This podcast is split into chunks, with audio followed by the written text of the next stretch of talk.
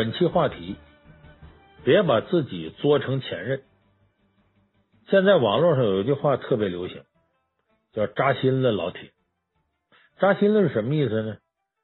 就是说呀，某一句话、某一件事戳到我心窝子里头了，就戳到我的伤心处了。最近呢，就有一部电影啊，挺扎心，是一部国产的小成本的爱情喜剧，叫《前任三》。现在呢，拿了差不多有将近二十亿的票房，是今年当之无愧的票房黑马。说这电影真那么好吗？咱实事求是说呀，我觉得这电影连合格都算不上。要故事没故事，要情节没情节，两个小时电影，得有一个多小时，你跟看 MV 似的。那么为什么这电影票房能这样呢？你看微博、朋友圈啊，这《前任三》都刷屏了，就是我刚才说那句话，扎心了，老铁。就是这部电影啊，戳中了观众心底最柔软的地方，尤其是年轻观众心底最软的地方。这个电影呢，呃，是韩庚演的，说他和女朋友分手了，分手之后呢，他和女朋友俩人都很痛苦，女的呢吃芒果过敏。结果吃芒果吃的昏迷不醒，都送医院抢救去了。这男的呢，跑到最繁华的大街上狂喊“我爱你”，最后让保安都给拖走了。那说这两个人都这么痛苦，明显呐，他是不想分手。那不想分手，为啥还分了呢？其实就是一次小小的吵架，因为啥吵的呢？俩人都记不得，不算理由的理由，这俩人就分道扬镳了。你看，其实咱冷静分析分析，这不就传说当中的那种作男作女吗？生生把挺好的感情给作没了，但是你为什么说这个东西扎心呢？就是对于大多数的人来说呀，年轻人来说，在恋爱当中好像就没有不作的。你像《红楼梦》里头林黛玉，哎，那就是作女的鼻祖。有的人还给做了一个很精辟的总结，说能作呀，那是爱情给的勇气。你看，所以很多观众看完之后啊，都觉得扎心，哭的稀里哗啦的。说这里头这男的太像我了，这女的太像我了。说我当年的这个就我就是这么把我自个儿做成前任的，还有说我现在的这个现任就是这么给我也做我的，如何如何，反正就是啊，戳中观众的痛点了。就是很多人在这个电影里找到了自己，可以说呢，有很多分手都是不情愿的，都是有留恋的。你看去年年底有一件事很有意思，呃，周杰伦演唱会，这个演唱会呢开的很平淡。也没有引发什么太多议论，为啥呢？因为周杰伦的风头啊都被一个女观众给抢去了。这演唱会有个点歌的环节，有个女观众挺幸运得到点歌机会了，她站起来就说：“说周杰伦，我这歌是给自个儿前任点的，说我前任要结婚了，我送一首歌给他。”底下不少观众挺感动，说这是要祝福前任吗？结果他点了一首什么呢？这歌名叫《算什么男人》，一听这歌名啊，火药味十足。然后呢？他还要求啊，现场的摄影师给自己一个特写镜头，让这个前任和他的未婚妻看看自个儿有多美，告诉前任，你虽然又丑又瞎，我还是要祝福你。就这么几句话，一首歌，这女的涨了几十万粉丝，不少的网友疯狂给他打电话，我支持你，就应该这么说这个前任。那么，为啥大伙对这个前任有这么多的怨气呢？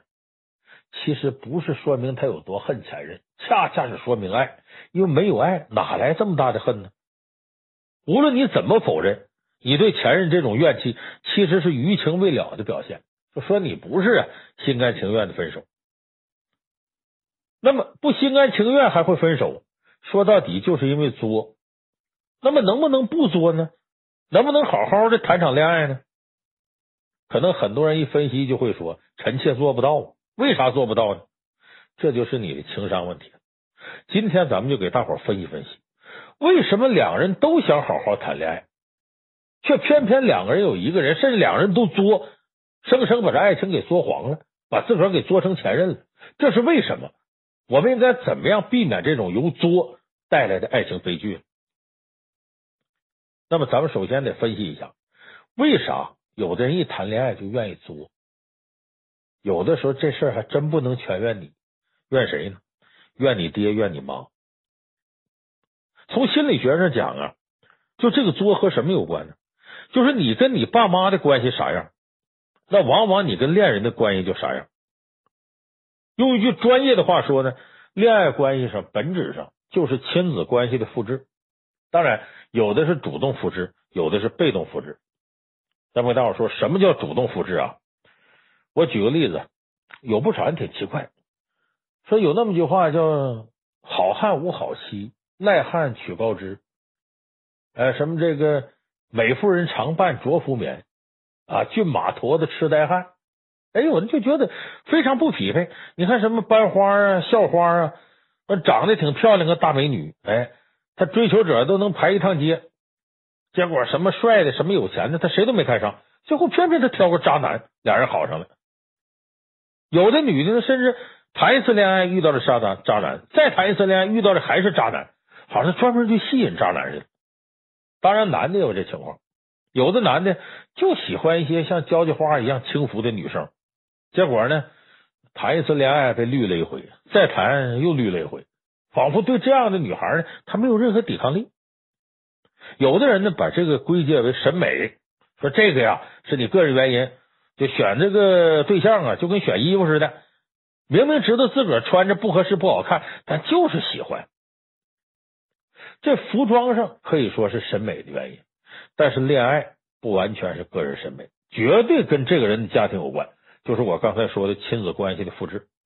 你比方说，喜欢找渣男的女孩，她的父亲一般来说也好不到哪儿去。比方有的女孩就喜欢找那个爱打人的渣男，她的父亲很可能小时候对她进行家暴，打她。有的找男朋友就愿意找那种赌性大的、爱赌博的，基本上他爸爸也是个赌鬼。你像喜欢找渣女的也是一样。刚才我说那个喜欢找交际花类型的，他母亲基本上是一个不太顾家、经常往外跑的，对孩子呢也没有多大感情，让他体会不到母爱那种。那么这个心理是怎么产生的呢？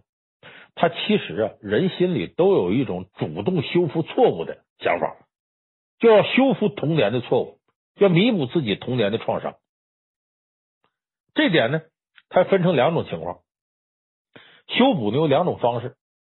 第一种方式呢，比方说这个，如果自己的同性家长有问题，什么意思？比方说你是个男的，假如你爸爸有问题，或者你是个女的，你妈妈有问题，这叫同性家长有问题。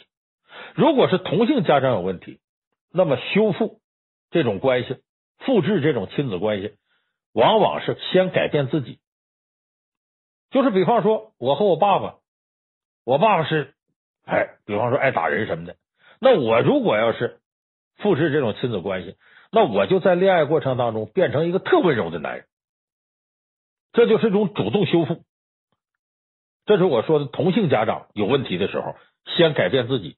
你比方说金庸的小说《天龙八部》里头，段正淳，镇南王段正淳特别花心，到处留情，走到哪儿呢，反正都得跟一个女孩好，最后还留下私生子、私生女。那么他儿子段誉呢，知道自个儿爸爸有这毛病，他主动修复这错误。就我爸爸花心，那我就特别痴情。无论多少女人啊，这对我好，我喜欢的永远是神仙姐姐王语嫣。你再比方说《红楼梦》里边，贾宝玉，他爸爸贾政，谐音就贾正经啊。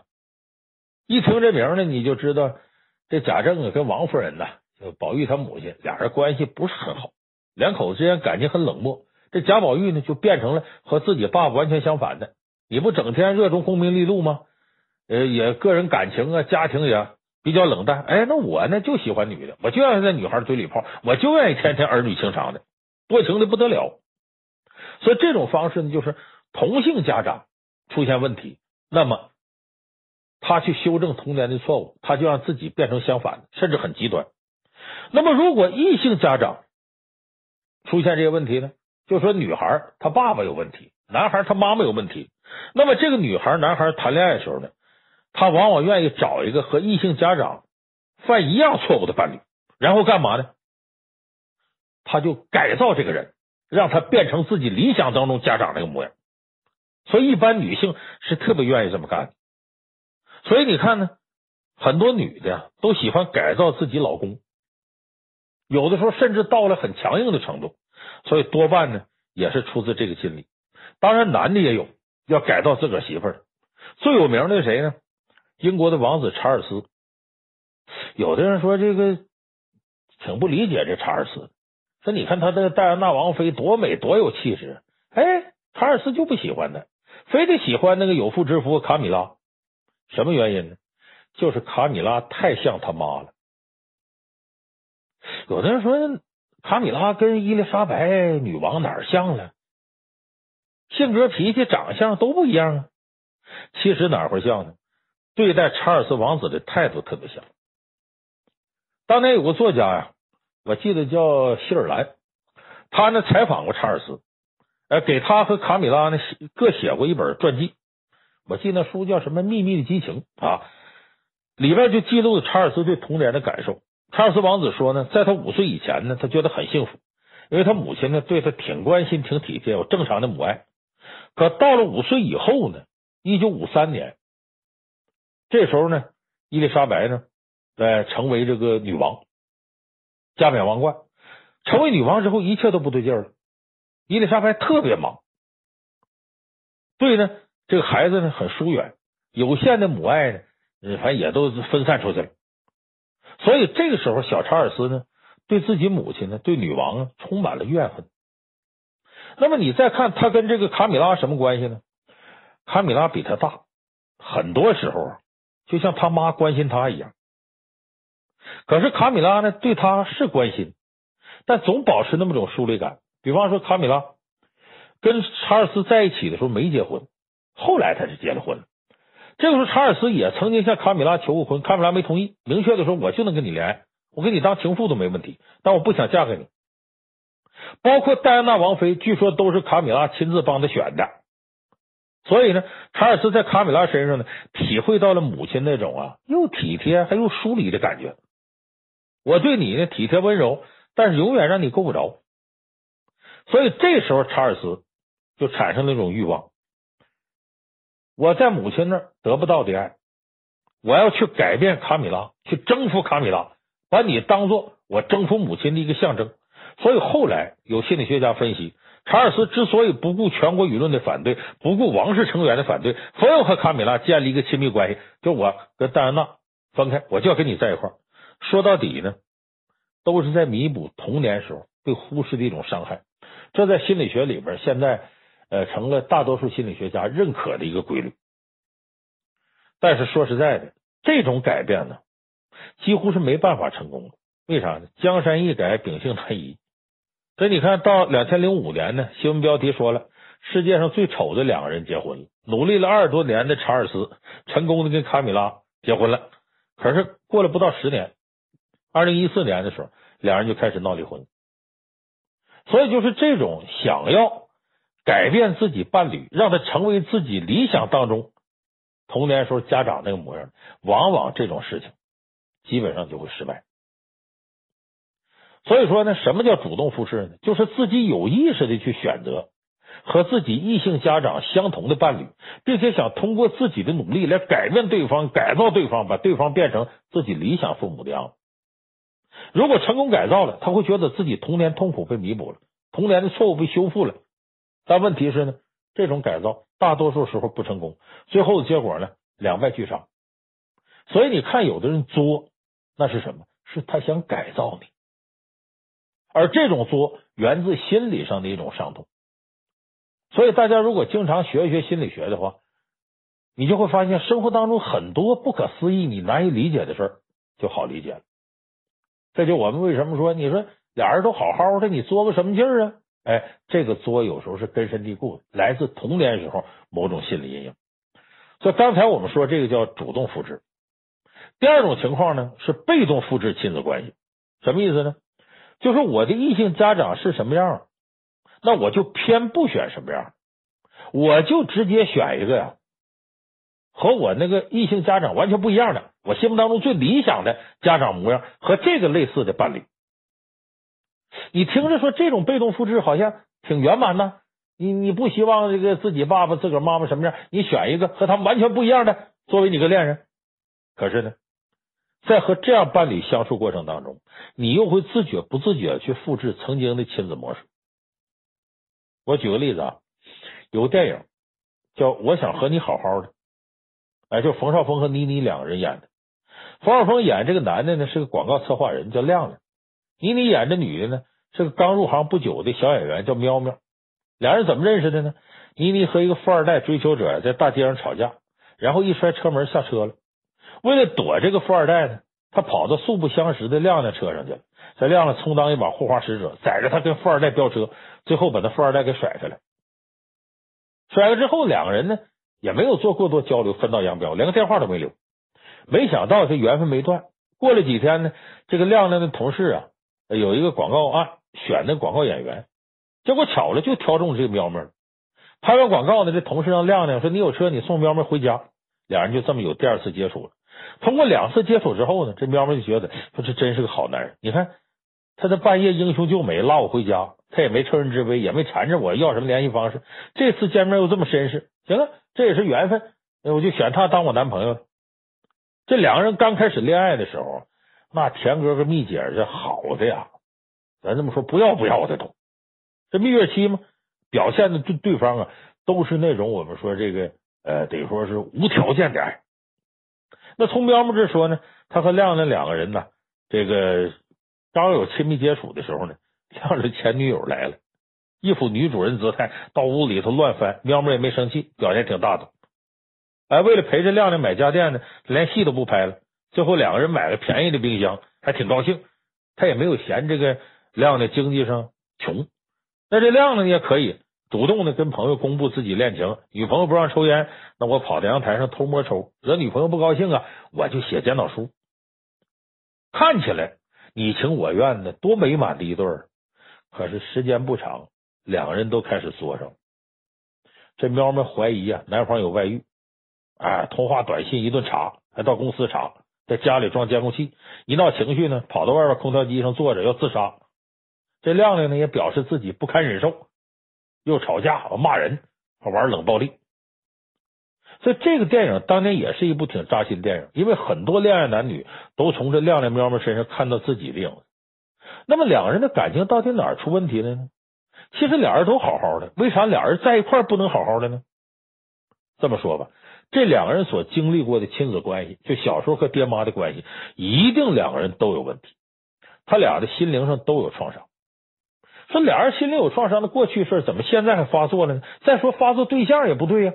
那对方都是自己最满意的，那好，从心理学角度来说呢，这现象好解释，就是无条件的爱，俩人对对方都特别好。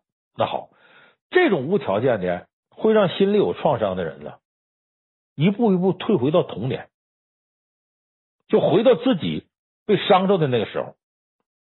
因为一般的心理伤都是童年造成的，所以恋爱当中两个人呢，他通过蜜月期，两个人无条件对对方好。俩人就都变成孩子了，就都觉得自己该受到保护。对方对我这么好，实际上都退回到童年，退回到童年。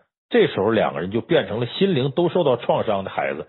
说白了，心灵都受到创伤的孩子，往往在外在表现出来就是熊孩子。熊孩子就是要作的。所以这个时候出现这种状态了。如果你的伴侣呢是一个对心理学有研究的人。其实这就是个非常难得的缘分。你比方说，大家还记不记得徐峥有部电影叫《催眠大师》？他跟莫文蔚在电影里头啊都是催眠大师。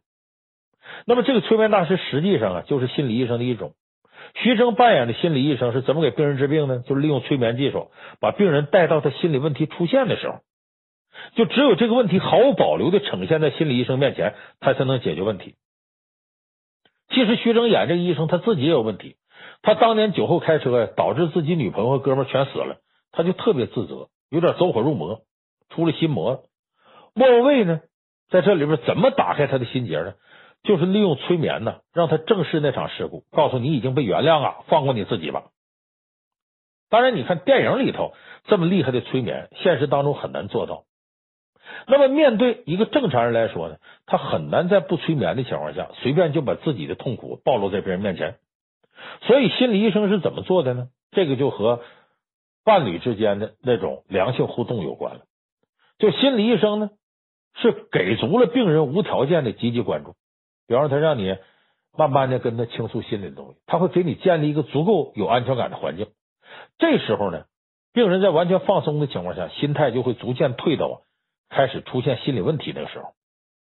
这个过程其实跟恋爱差不多，就恋人给了你无条件的、无条件的保护，你就一点一点退回到了童年那种状态。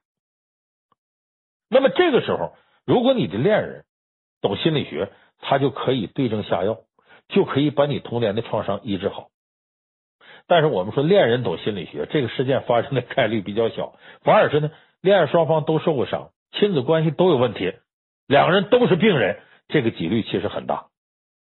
所以两个人退回到童年状态的时候呢，都无法给对方做治疗，反而互相伤害，最后明明相爱，却没法到一块儿。所以你听歌里唱嘛，明明是相爱，为什么注定要分开？那都是两个人存在着童年创伤的时候，一起退到童年，互相作的结果。所以今天我们说呢，这恋爱当中特别作的人，往往在童年呢，他受到过亲子关系的伤害，或者留下很多遗憾。那么他在恋爱过程当中，会自觉不自觉的把这种伤害呢进行放大，或者是回到那种伤害状态。那么这个是。恋爱当中明明很好，没什么原因，却一个劲儿作，生生把自己作成前任，一个重要的原因。那好，我们把这个问题分析完了，咱怎么去解决呢？首先呢，咱们从这个愿意作这个人啊，就心灵受伤者，从他这儿来说，就是你一定要想法放过自己。你明白了自己问题所在的时候啊，其实想放过自己不那么困难。你要告诉自己一件事，你挑着伴侣。无论多么像你有问题的父母，或者多么像你理想中的父母样，那都只是像，他不是真的，他不是你父母，也没有办法弥补你曾经拥有的创伤。他要做的是什么呢？你要做的是什么？放下过去，重新开始。就你不要拿对方当成你父母替代品，他就是你的爱人，就是你的恋人，而且你不能把对方当做一个爱的工具，而是爱的对象。就你完全不要想借助他来修补什么，你也不要总想我当年我爸爸就这样，我妈妈就这样，那我非得把他改过来，或者你看他跟我当年爸妈不一样，我怎么这么幸福？不要想这事儿，前者把对方想的太糟，后者把对方想的太好。放过自己，一个重要的就是把对方当做恋人，不要当做假想当中父母在他身上寄托着什么。所以这个是我们从好作的人，就这个心灵受伤者角度。那么，然后再从呢？假如说你找了一个伴侣，就是这样一个好作的心灵受过伤的人，好，你即使你不是一个懂心理学的人，但是呢，你可以扮演一个理想的父母，去修复对方的创伤，去给对方啊足够的安全感，让他知道你永远无条件爱着他，就像对孩子一样，这是最好的一种治疗。你看《红楼梦》里边，贾宝玉和林黛玉，林黛玉童年很不快乐，为什么呢？他母亲死的早，之后他父亲又死了，他独自一个人呢，投奔自个儿姥姥，上贾府了。这时候他还小孩呢，所以他完全没有安全感。所以书里边说呢，最开始他跟贾宝玉啊相处很和谐，小孩也没什么忌讳，一起看书，形影不离。其实这就相当于一段蜜月期。那么这段蜜月期，贾宝玉对他非常好，导致林黛玉呢退回到童年，在贾宝玉面前退回到一个孩子的状态。他就变成恋爱当中那个能作的女孩，因为他小时候他童年不完整，所以这种心理创伤，贾宝玉让他退回童年之后，他就体现了那种作的状态。而他在作的时候呢，你看贾宝玉怎么做的？给了他很好的治疗，不管你咋作，我永远哄着你，而且一再告诉他你放心，结果几乎就把林黛玉彻底给治愈了。你看《红楼梦》后边的描写。林黛玉就不怎么跟贾宝玉作了。当然呢，不是每个人都能做到像贾宝玉那样包容。你这个时候，你也可以明确告诉你的伴侣：我和你的父母，你不要寻找什么共同点和完全相反的东西。我和你父母是不同的个体。你小时候受到的创伤，那是你父母造成的，他们的错误我没有必要替他负担。但是呢，我一定会无条件的爱你，你得相信我，就我是你的伴侣。我不是你父母，在现实当中你要找一个影子来对称。这说白了呢，这个就是情商当中的换位思考。恋爱呢，也一定要运用这种换位思考。哎，心理学术语叫同理心。你得明白自己究竟出现了怎样的问题，对方究竟出现了怎样的问题。那么你就有恰当的方法来化解自己的心魔，化解对方的心魔，让自己不要作，也让对方少作。这种状态下，两个人真要是你情我愿，有感情，那么就一定会好好的谈一场恋爱。所以这个时候就不会出现像前任三那种情况，明明相爱，最后互相伤害，最后分手。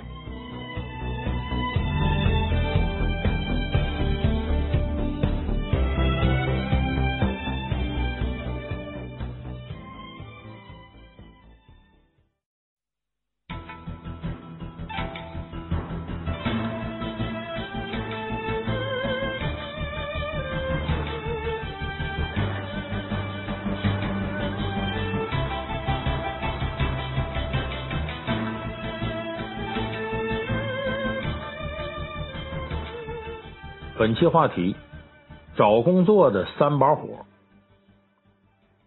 刚刚走向职场的年轻人呢，面临的第一关就是找工作。呃，即使呢，呃，你在原来已经有过工作经验了，那保不齐呢，呃，想跳槽再换个工作。那么在这个过程当中呢，你会面临着三件事要做。第一个呢，你要投简历；第二个呢，去面试，第三个呢，你肯定就是走向新的工作岗位了。之前你还要准备一点东西。那这个呢，我们把它称之为呢，类似新官上任三把火似的。你怎么样把这三把火烧旺？你看最近呢，有个胡歌主演的电视剧叫《猎场》，比较火。这个剧情围绕的就是职场里边求职啊、招聘的这些事儿。其实本来啊，这职场生活平淡无奇。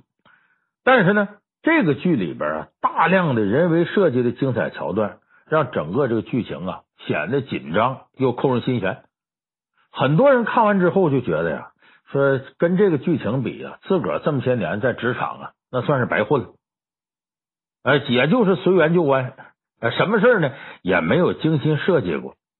哎，你看跟这里头那个招聘一比呢，自己当年所谓投简历啊，就是听天由命。面试呢是瞎猫碰死耗子，跟傻子似的，一点也不懂得怎么样做好自我营销。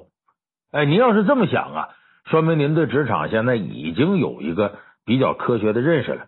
现在开始呢，好好琢磨琢磨怎么样烧旺这三把火。呃，亡羊补牢，为时未晚。那么今天呢，咱们就给大伙说说投简历、去面试、再准备自我推销这三个环节。你应该做好哪些事儿？忌讳什么东西？总体来说呢，就是制造有心机的简历，设计有心机的面试，然后再进行一场有心机的自我推销。那怎么叫有心机？咱们得掰开揉碎了给大伙说说。首先呢，咱们说这个做简历，很多朋友觉得简历没啥呀，我这就是把自己的这个基本的信息材料。包括自己的受教育的这些背景，呃，这些年的工作过程，包括一点这个自我评价啊，呃，还有什么证书什么附上去，这不就简历吗？其实你要这么理解简历啊，就有问题了。这个简历，好比一块敲门砖，哎，直接决定你能否进入接下来的面试环节。所以，做一份有心机的简历啊，非常重要。现在咱们大家看平平常常简历呢，基本就那么两种，一个呢是一些基本资料，加上一些套路式的自我评价；第二个呢是文思泉涌，像写文章似的啊，长篇大论。那么这两个到底哪个好，哪个合适呢？我告诉大家，都不合适。第一种呢，它在于啊过于简单，谁一看就知道你这是这敷衍了事，差不多没用心。第二个呢是在于过于用心了。忘了简单了。有人说过于用心还有错吗？我告诉大家，简历简历，你听这俩字儿，这个历呢是你的经历，哎，你经历事啊，一些大致的过程。简是什么呢？简洁明了，让人家一目了然。所以我们说，制作简历的前提是什么呢？你要既简单又用心，这个才能叫有心机的简历。咱们给大伙具体说说怎么做这个有心机的简历。第一个是呢，你这简历啊不能超过一张纸，也就是说一页，为什么不能超过一页呢？这我可以举高考的例子。这我和一些高考判过卷的老师啊，我们之间聊过天儿。这判卷老师就说呀：“哎呦，写作文，其实我们呢判那个作文卷子呀，时间很短，大致看看。为什么呢？每个老师一天要判的卷子太多，量太大，他仔细看根本看不过来。所以说，他就面上瞧一眼，开头、结尾啊，文从字顺，呃，字迹工整。”呃，主题思想、段落大意比较清晰，差不多就在呃几分到几分的区间呢，就给出合适的这个分值。那么，同样你琢磨琢磨，就是在一个求职旺季，一个企业的这个招聘官呐，就人事部经理呀，每天最少大概得看几百份简历。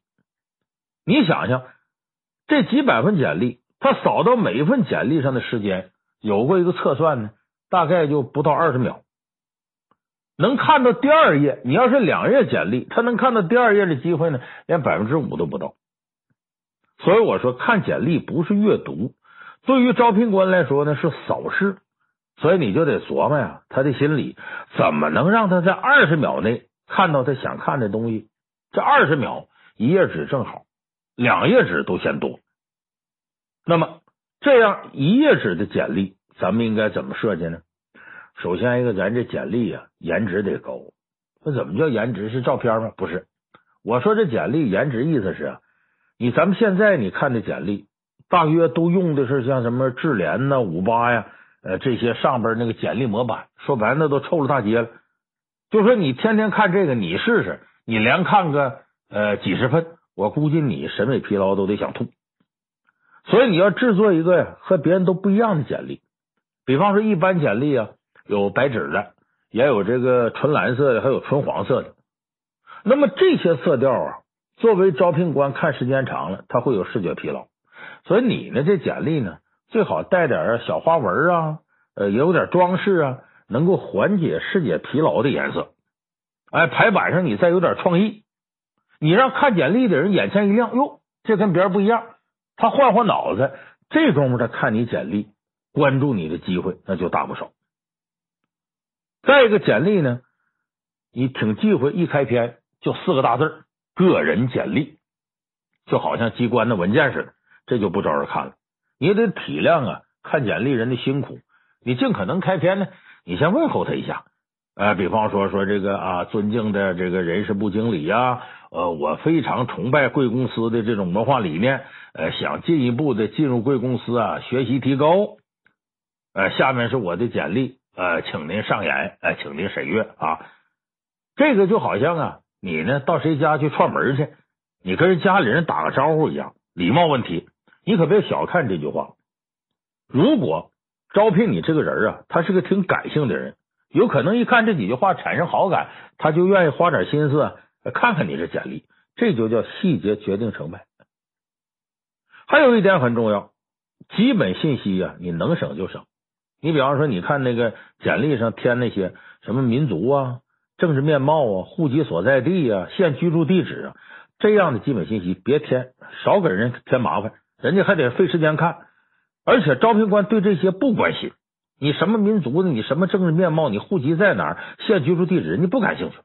你只需要保留啊与应聘职位相关就行了。所以你基本信息上填什么呢？你就填你的姓名、你的年龄、你的学历。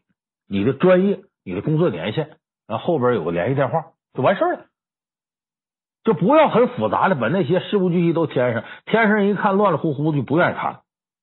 当然，咱这里特别强调呢，你这个填这个简历里头啊，这工作年限这个一定要写，因为大多数公司都愿意选择那个工作年限呢呃长一点的人。如果你要不在这个基本信息里强调。而是在工作经历里一一说明，那我估计人家看你下边工作经历的时候，看个乱乱乎乎就不愿意看了。所以说呢，二十秒的时间呢，作为招聘官来说，他没有功夫计算你工作经历里边那些年限，你工作几年几年，他没这功夫。所以说呢，你要在前面直接就把工作年限几年几年都写出来。有的说，我这个刚毕业，我我也没有工作年限，这我弱项，那也不要紧。你没有实际的工作年限呢，你大学里实习过吧？你可能对这个公司某一个项目呢，你以前跟着别人忙活吧？好，把这些呢都写到你工作年限里。你在工作年限上填上你对这个项目的经验年限，或者说呢你在大学里实习的那些实践年限都有效。所以说这个呢，并不是骗人，而是吸引呐这个招聘官能够接着往下看。还有一点，你的这个经历。你必须要精选一下，不能乱乎乎。你经历所有事都往上填，你得挑有用的。什么叫有用的呢？你比方说，经历包括教育经历跟工作经历，哎，两个项目。这个教育经历啊，不要罗列你从小到大受过教育，什么小学呀、初中啊、高中啊，怎么怎么大学没用。你只写你最高学历的毕业院校，因为至于你小学、初中在哪儿毕业的，义务教育阶段，谁愿意看那个？别写那个，你就写你的最高学历，你是在哪儿毕业的？再一个，你经历了哪些专业培训，尤其是跟你要应聘这个岗位有关的专业培训，你必须写在上面。比方你应聘一个呃，比方传媒领域的这个工作岗位，你写我呃参加过这个，比方说这个播音主持的培训，像这样的专业培训是最管用的。所以这块呢，写上你最高学历的毕业院校，还有你经历了哪些专业培训有用的。有的人愿意写，说我英语四级，熟练使用 Windows，会操作 Office，没用。为啥没用呢？你这些都是你上大学必须会的。你如果你这个英文四级没过，或者那几个软件不会使，我怀疑你大学能不能毕业。所以人人该会的，你就没必要往这上写。而工作经历一栏呢，你要重点写和应聘岗位相关的，尤其你的上一份工作，就是你到这个单位工作，你上一份工作和这有关，人家肯定。更愿意要你，即使是没有啥关系，想法能拉上关系。哎，你比方说，你原来假如说你是做翻译的，到这家干是贸易公司，你就说我原来做翻译的时候啊，就曾经参加过很多这外贸谈判。你看，这顺理成章就顺下来了吗？所以你要不这么写，有人会认为你工作与工作之间有空档，可能跟新的工作上手慢，一时半会儿的衔接不上。还有很重要一点，在自己特长那会儿。一定要添上一些和你这个新工作岗位相关的一些特长，因为有很多这个招聘官呢，他对求职者的兴趣爱好，他是把这个当做个参考条件的，所以你填写跟岗位相关的特长特别重要。比方说你要应聘，说我去做一个企业的公关啊，那好，那你要是能歌善舞或者是能喝酒啊，你这个对你应聘用处就太大了。但是你往上填的时候呢，你不能说我这会唱歌、会跳舞、好喝酒。你要写这个人以为你经常出入一些个声色犬马场合，经常去夜总会，他可能对你作风都有怀疑，所以不能这么写。有人说：“那老梁，你说怎么写？”我告诉大伙，这里有技巧。你同样的唱歌，你写成我擅长声乐；同样跳舞，你说我擅长现代舞；同样说喝酒，呃，我喜欢酒品收藏，喜欢调酒。你看。这显得你的品位一下就上来，所以说这里头填写自己的特长，这里边有很大的加分的成分。那么我说到这儿，很多朋友说老梁，你这叫四大名著情商课，听半天跟四大名著没关系。哎，前头呢，我要把这个给大伙说清楚了。咱们这期讲呢，你投简历去面试，自我推销怎么弄？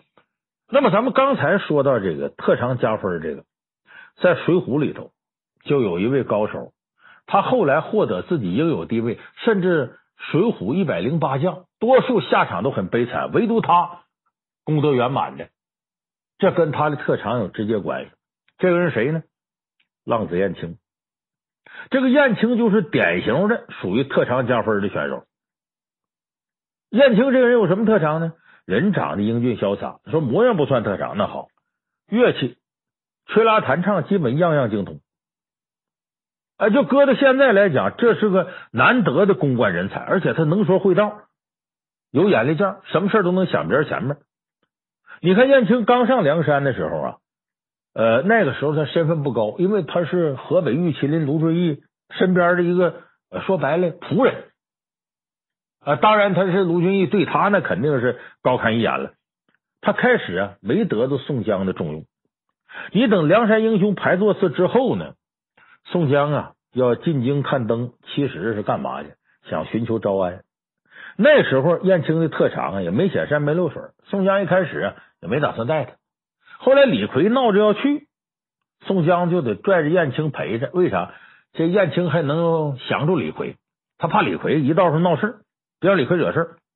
所以宋江这一行人到东京之后呢，呃，就找了名妓李师师。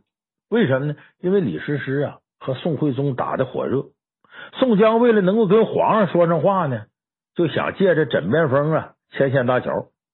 但是你要想认识李师师啊，贸然前往这有点太冒失。这时候宋江呢就看看身边这几个人，你说一个个长得歪瓜裂枣的，哎，就燕青拿得出手。而且燕青呢也说了，我还有点才艺，哎，说这李师师也精通音律，就这么着呢。宋江派燕青啊探路，结果这一探路呢，见到了李师师，他可给李师师留下一下好。为什么呢？小伙长得精神，而且谈吐很优雅。李师呢就对他有好感了。这时候燕青呢趁热组局，把宋江跟李师师拉在一块儿吃饭呢、聊天啊，哎，这办事效率就非常高了。后来这个招安的事呢，就全权交给燕青你办了。燕青也不负重托。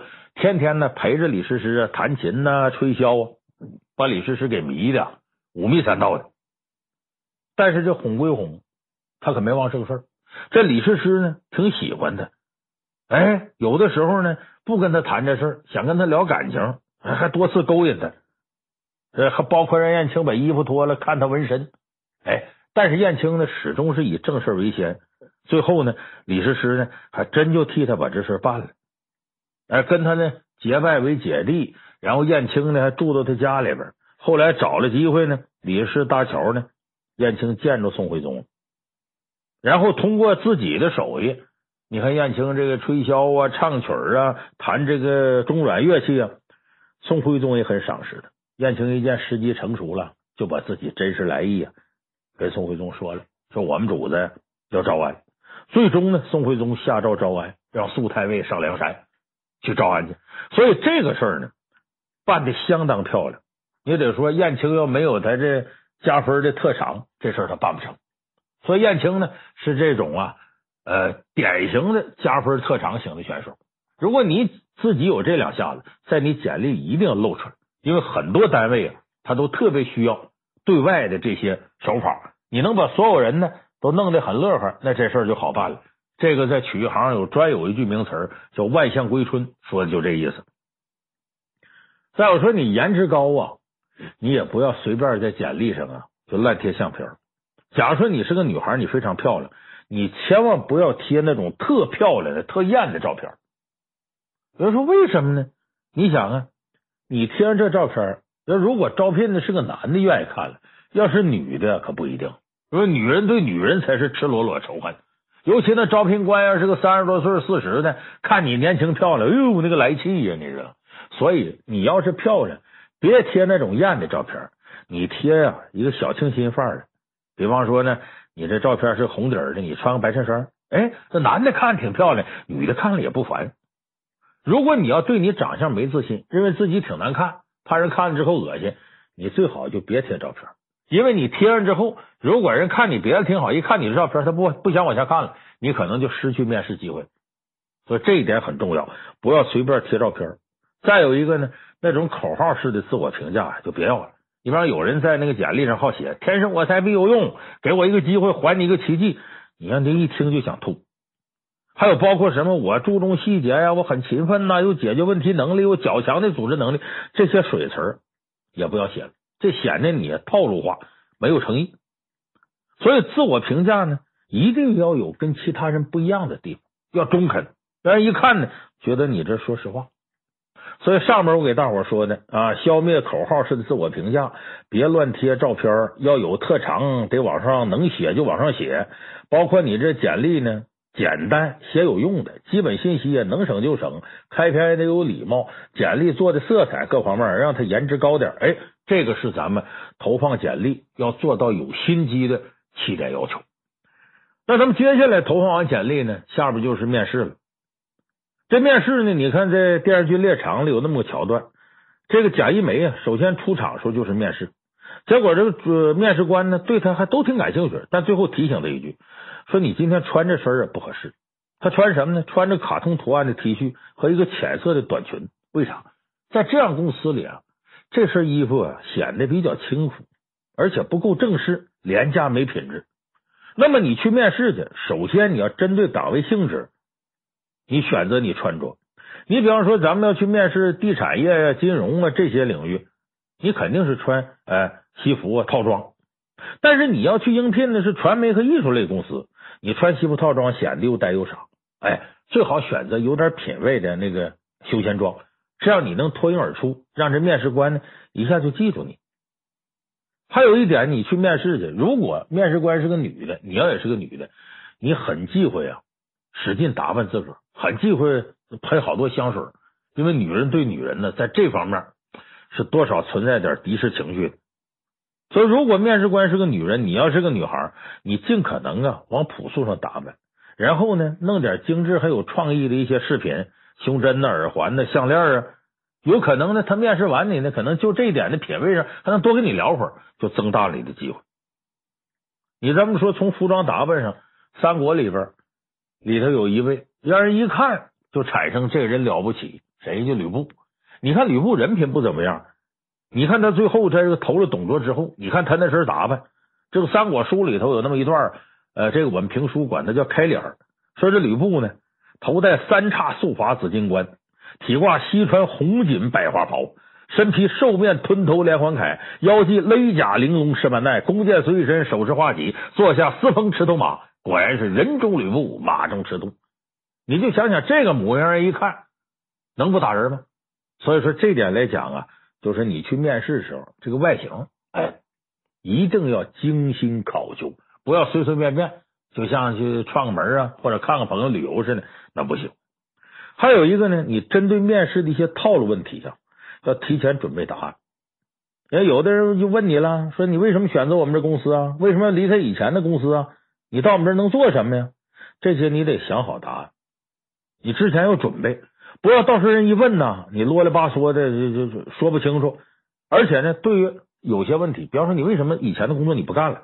你最好不要说，哎呀，那工作太辛苦，那公司人际关系太复杂，哎呀，管理太混乱，那公司根本不重视人才，这都是你主观的负面感受。如果你这么回答，新公司对你也不会喜欢。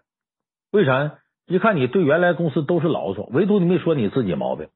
如果你到一个新公司，你应聘的是普通岗位，公司希望你是个能适应环境的人。如果你应聘的是管理岗位，公司希望你能创造环境。这两个都不是让你抱怨环境的。所以你这么答肯定是失策的，所以这一点就是对于他可能要问到问题，你要精心准备答案。再有一个呢，可能这个公司面试的时候啊，会给你弄一些测试陷阱，你一定要记住，任何时候都要秉承着做事要做好事，好人有好报。你这样你就会躲过这些测试陷阱。你看有个家政公司。这个应聘这个家政服务员的时候，有三个人过关了。最后怎么测试他呢？在往这个经理的办公室走的这个必经之路上，往地上扔一百块钱。结果这三个人呢，当然是一个人一个人过呀，都看到这一百块钱。这时候就出现个情况，这三个人有不同。第一个人是根本没看见，直接就过去了。第二个人是看见了，看看四下无人，捡起来揣自个兜了。第三个人捡起这钱呢，最后交给经理了。这个结果是显而易见的，捡起钱来交给经理呢，被录用。为啥呢？第一个人，你说你要做家政服务员，那么大一百块钱在地上你看不着，你眼睛瞎呀？这一看不够细心，不合格。第二个人私心大，谁敢用你啊？第三个人看到钱捡起来还交上去了，这是令人放心。所以像这类的所谓测试陷阱，你再去测试，一定秉承着好人有好报，我呀一定得做个好人，哎，把这事情呢做到面上。所以你看呢，这个在面试过程当中，这些心机呀，它是非常必要的。这个电视剧《猎场》里边不有个情景吗？那个惠成功啊，到这个郑秋冬公司面试这秘书，正好赶上公司营业执照拿回来。这郑秋冬有事啊，出去一下，回来之后一看呢，这惠成功把营业执照已经挂墙上了，哎，地面上垃圾都打扫干净。啊，接着这郑秋冬对惠成功啊感兴趣了，说你呀，给我办件事，给我订盒饭。他马上呢，根据领导的口味快速安排，所以这两件事，一个是考验他是不是勤快，一个是考验他是否细心。你说这事你都干好了，那不用问了，人家肯定愿意招聘你嘛。所以郑秋冬就很成功的当上了这个秘书。所以我刚才说这些面试都需要你事先琢磨，要做一场有心机的面试，你就得先下功夫。在最后还有一点呢，你为了能够更好的进入新公司这个岗位，你还得做点啊。呃，自我推销的事儿，怎么个推销事儿呢？就你别在那跟这个面试官讲我多多多厉害。如果你这个新公司啊，能找到一个熟人或者亲戚的托，说是他这个谁谁跟我个亲戚怎么熟，你让这个人呢去到面试官的或者去到这个公司老板这说，呃，最近我有一个亲戚呢也到这儿面试了，那人可不错啊。你你不信，你问问面试官，他对他印象很好。他说上一两句，比你说要管用的多。就像《红楼梦》里边，呃，薛宝钗那个丫鬟叫莺儿，他就发现呢，这个薛宝钗喜欢贾宝玉，但贾宝玉更喜欢林黛玉，所以这莺儿借机会呢，就在这个宝玉面前说宝钗好话。哎，你像这贾宝玉，你像婴儿，帮他呢，呃，打几根这个烙子。什么叫烙子呢？就像中国结那个东西，给一些饰品都做装饰的。结果这婴儿就给他讲该怎么打，怎么打，怎么打。贾宝玉说：“你这审美不错呀。”婴儿就给他讲：“这不是我的事儿，这都宝姐姐，哎，就宝钗主子教我的。”那贾宝玉一听说：“哎呀，你们这主仆可真厉害，将来谁能有福啊？呃，娶了这宝姐姐，让你去陪嫁去，那可得着了。”其实这话呢，意思表示他不会娶薛宝钗，因为他喜欢林黛玉嘛。所以这时候莺儿也看出这事儿了，他想给宝钗呀说两句好话，哎，就说你可不知道。我们这个主子就宝姐姐，那会的可多了。可贾宝玉就一五一十的说：“你想这样的话，要宝钗嘴里说出来，贾宝玉肯定烦了。但是莺儿嘴里说出来，贾宝玉还多少能听进去。这后来这莺儿呢，也打这个金色的这个烙子呢，把这金和玉啊缠绕在一块儿，意思贾宝玉、薛宝钗这是金玉良缘。所以我说，这个有心机的自我推销呢，不是你要上阵。”托个人，哎，可能就比你自己呀做要好。再有一点，你在你的简历上和留下的联系方式上，一定要把自己的像博客呀、微信呐、微博啊、啊社交账号这些都写上。为什么呢？很有可能这面试官对你感兴趣之后啊，他要通过这些现代的网络手段了解你，而你那些东西里头很丰富。那你给他看的时候，就会加深他的印象，而且他会翻你以前的这个微信呐，看你以前发的微博，由此判断你以往的一些东西。所以这一点上，对于这个面试官考察你来说呀，它是非常非常重要的。你能通过现代的网络手段呢，给他一个正面、积极、阳光的形象，让他更立体认识你，这一点是非常非常好的。所以今天呢，咱们四大名著青山课呢，给大伙说这三个心机呀，有心机的简历，有心机的面试，有心机的自我推销。其实，与其说心机啊，它其实就是让你用心，因为你自己的事你自个儿不长心，别人不会替你长心。所以，职场无小事，不能什么事都顺其自然，你还得是精心的打造自个儿，这样才能有一个不错的职场前途。